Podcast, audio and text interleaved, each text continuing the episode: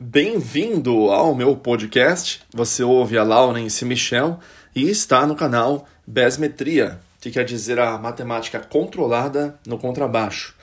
Nesse podcast quero deixar mais uma dica super importante para você contrabaixista que infelizmente muitas das vezes toca somente um estilo de música ou ouve somente um ou talvez até dois estilos de música. Eu vou passar aqui as vantagens e desvantagens. Bom, para quem não me conhece, eu sou músico desde 96 para 97 e eu tenho já uma bagagem muito grande com relação não somente a das aulas, eu sou especialista em dar aulas e por esse motivo já tenho os meus cursos que estão disponíveis através das plataformas digitais, certo? Que é o curso Besmetria, Matemática Controlada do Contrabaixo, o curso de setup completo para contrabaixistas e o curso de teoria musical completa Besmetria, certo? Nesses eu passo todas as informações. Mas aqui, esse podcast vai servir para você poder entender as é, vantagens e desvantagens de não ser eclético, ou seja, de escutar ou de tocar somente um, no máximo dois estilos musicais. Vamos lá, vamos primeiro para os prós, ou seja, para as vantagens de se tocar somente um estilo musical ou dois, ou de ouvir um estilo musical ou dois, certo? Quando você. Geralmente, esse dilema que todo músico fala: você toca o que você ouve, né? Vamos dar um exemplo. Você só ouve é, forró, então, automaticamente o seu groove para o forró ele vai ser muito, muito intenso. Né? Você vai ter uma rítmica de contrabaixo muito, muito é, refinada, né? O seu groove vai estar na sua veia.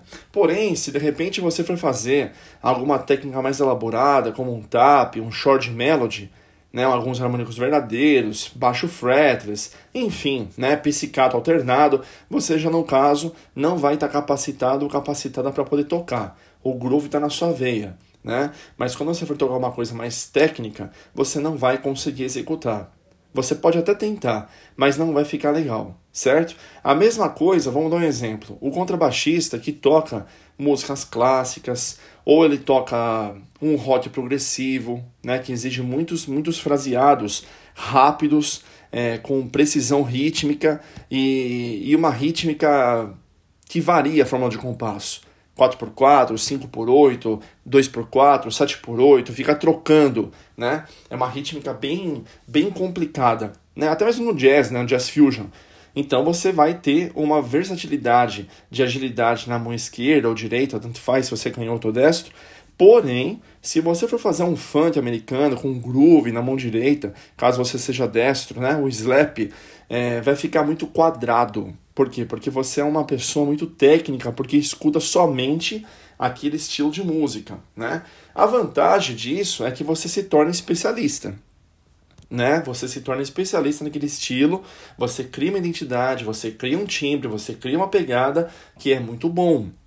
Porém, agora vem as desvantagens, né? É como eu acabei de dizer, você vai estar tá tocando sempre naquele estilo que você escuta e que você toca, e quando você pegar um outro estilo, você vai precisar é, escutar muito esse estilo para você tentar extrair o melhor do groove para jogar para dentro. E se você tem muito groove, você vai ter que ter muito é, ouvido e muita precisão rítmica para se esforçar para tocar aquele estilo mais técnico.